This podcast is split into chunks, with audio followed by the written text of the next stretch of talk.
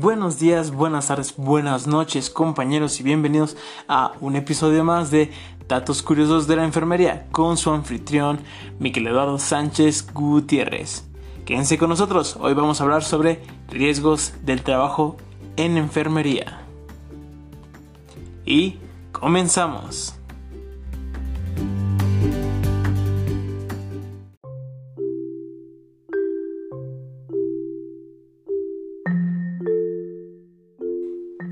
Salud y el trabajo están definidas en la Constitución Política Mexicana como un derecho fundamental para todos los mexicanos. Ambos están íntimamente relacionados. Se requiere de condiciones de salud favorables para el desarrollo de los mismos. Los profesionales de enfermería constituyen una parte importante en un grupo laboral, representando aproximadamente un 60% del personal de las instituciones de salud.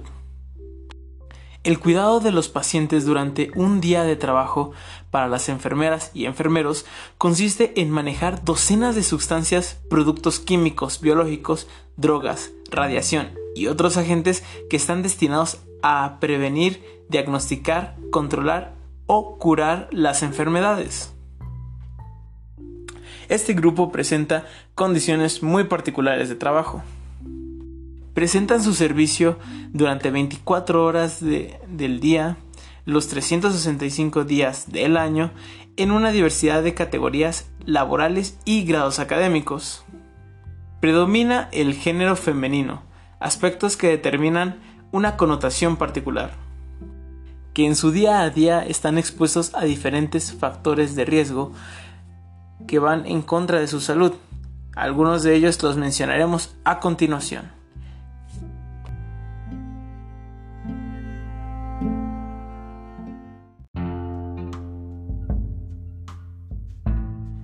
Riesgos físicos. El primero que tenemos son las quemaduras, que van desde primer a segundo grado, disminuyendo en probabilidad dependiendo de las actividades que realice la enfermera.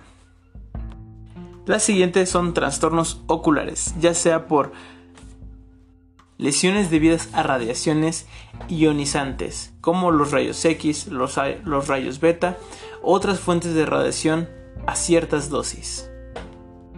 Efectos del monitor. En la actualidad los empleados públicos miran de 6 a 8 horas diarias las pantallas de las terminales de video. Se han quejado de tensión ocular, cefalea y fatiga general. Las pantallas de computadora no dañan la visión, pero ustedes aún pueden experimentar cansancio ocular.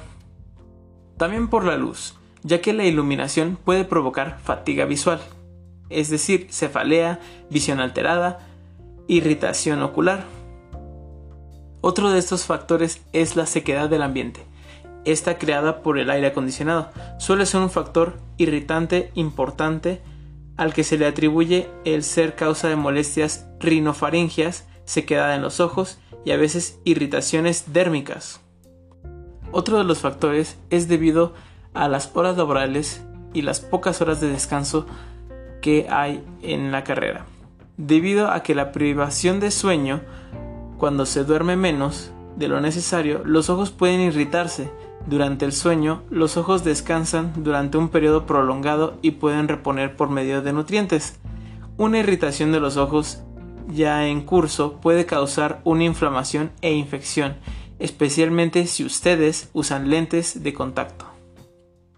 Las consecuencias son mucho más graves para aquellos que trabajan de noche. Un gran número de compañeros trabajan de noche y esta cifra crece aunque se sabe que el mismo sistema de trabajo es negativo para la salud, los intereses económicos prevalecen, y una vez más, sobre el bienestar de las personas, ya que un trabajo nocturno exige mantener al organismo activo en momentos en el que necesita descanso, y a la viceversa. Además de que estos turnos colocan al trabajador o a la trabajadora fuera de las pautas de la vida familiar y social. Algunas de las consecuencias de un trabajo nocturno son trastornos a nivel visual, trastornos gastrointestinales, pérdida de apetito, alteraciones del sueño, trastornos nerviosos, mayor gravedad de los accidentes, insatisfacción personal en el trabajo, empobrecimiento de las relaciones sociales y familiares, pérdida de amistades, Dificultad para disfrutar el ocio. Aumento en el número de accidentes de trabajo. Alteraciones en el ritmo cardíaco. Cambio de carácter, irritabilidad, nerviosismo y agresividad. Depresión, ansiedad, estrés. Asimismo, como ya mencionamos, otro de los riesgos físicos son la parte renal, ya que por los periodos largos de trabajo, muchas veces carecemos del tiempo para beber agua correctamente, por lo que nuestros riñones lo resienten y puede haber una mayor probabilidad de infecciones en vías renales. Otro de los factores hablamos de factores auditivos, ya que la prolongada exposición a alarmas, sonidos de máquinas y todo este tipo de sonidos estrendosos puede afectar nuestra audición.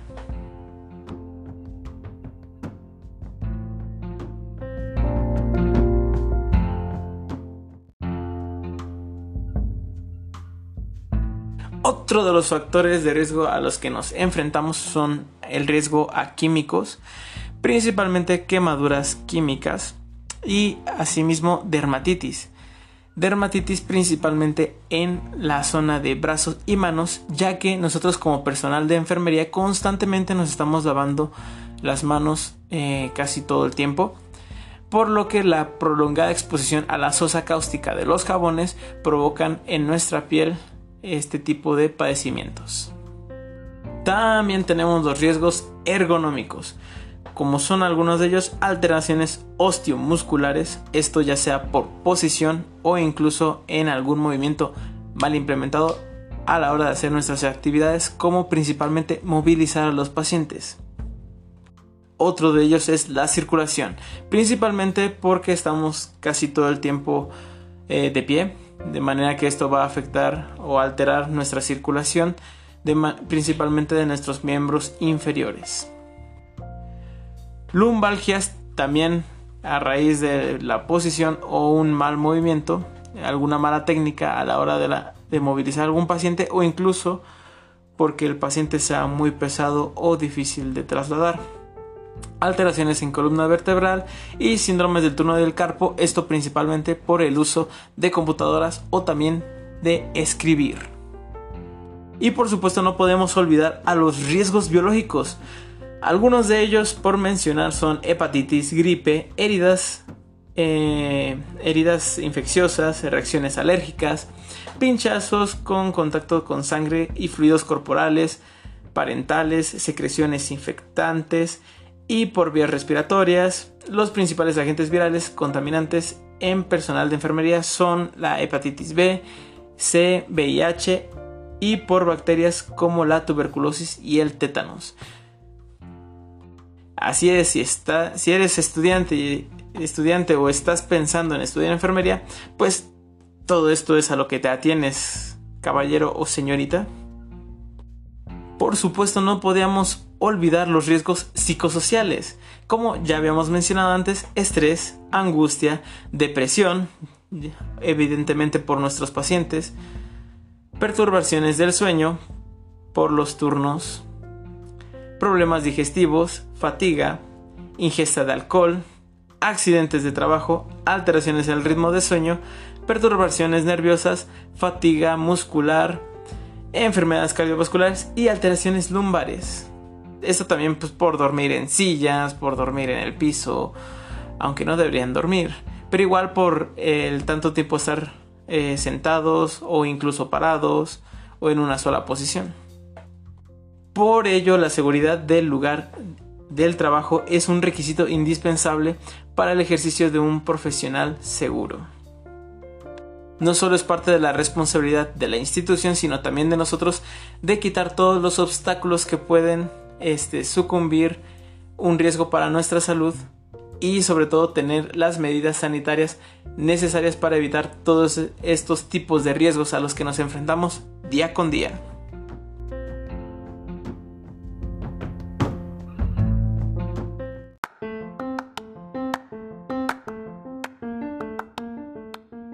quiero que sea esto una reflexión para todos mis compañeros y sobre todo para todas aquellas personas que quieren estudiar enfermería, que esto es eh, nuestro pan de cada día, ya sea en servicios particulares o incluso en instituciones, de manera que de mi más sincero corazón les doy estos consejos. Mínimo una vez al mes haz una cita con un psicólogo para que puedas externar y sacar todo aquello que puedas vivir en el trabajo ya que nosotros si realizamos o tenemos un contacto o una conexión emocional con nuestros pacientes.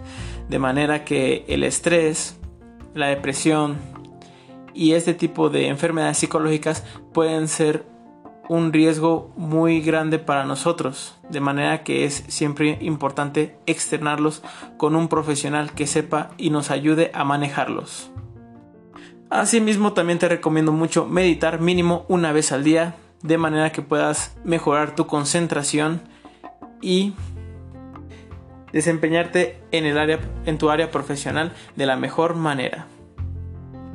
Además, te recomiendo hacer ejercicio diario. ¿Por qué? Porque es importante mantener nuestra forma física y una buena fuerza porque nosotros sí vamos a estar manipulando, manejando y movilizando pacientes de manera que si tenemos músculos fuertes y una buena forma y la mantenemos podemos evitar muchas lesiones físicas.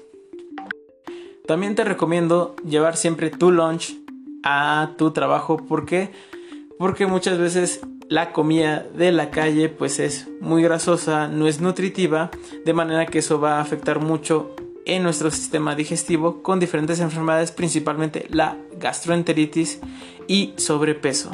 Entonces no te excedas y mejor prepara tus alimentos un día antes, de manera que sean balanceados y nutritivos.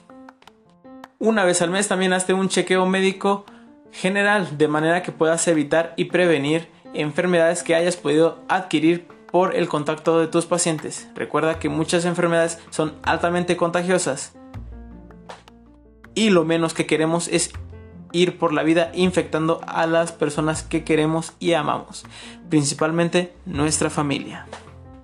No olvides también una vez al mes visitar a tu fisioterapeuta de confianza de manera que te pueda ayudar con alguna lesión que hayas adquirido, ya sea por postura o por un mal movimiento o en el desempeño de una mala técnica para corregirla y mejorar la zona afectada, ya sea muscular o, o ósea.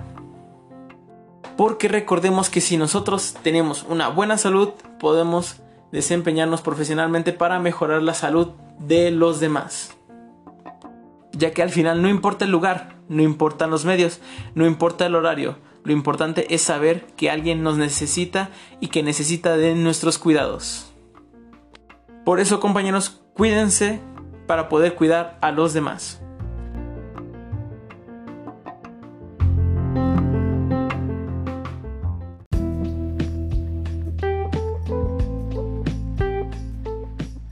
Y bueno, hasta aquí el podcast del día de hoy. Si crees que me hizo falta mencionar alguno de otros riesgos a la salud que sufrimos el personal de enfermería, no olvides escribirme a mis redes sociales. Me encuentran, claro, está como Miquel Eduardo Sánchez Gutiérrez, alias Alma de Lobo, en Facebook, o si no, estoy en Instagram como MKWolf1094. Sobre todo, no olvides compartir este podcast con todas aquellas personas que crees sean de utilidad. Por el momento les mando un fuerte abrazo y mucha fuerza a todos mis compañeros que están trabajando.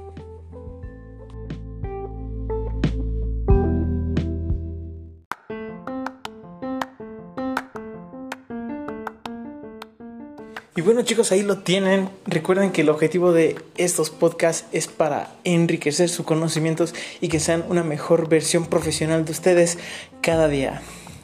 No lo olviden, soy Miquel Eduardo Sánchez Gutiérrez y estás en Datos Curiosos de la Enfermería. Nos vemos en un siguiente episodio.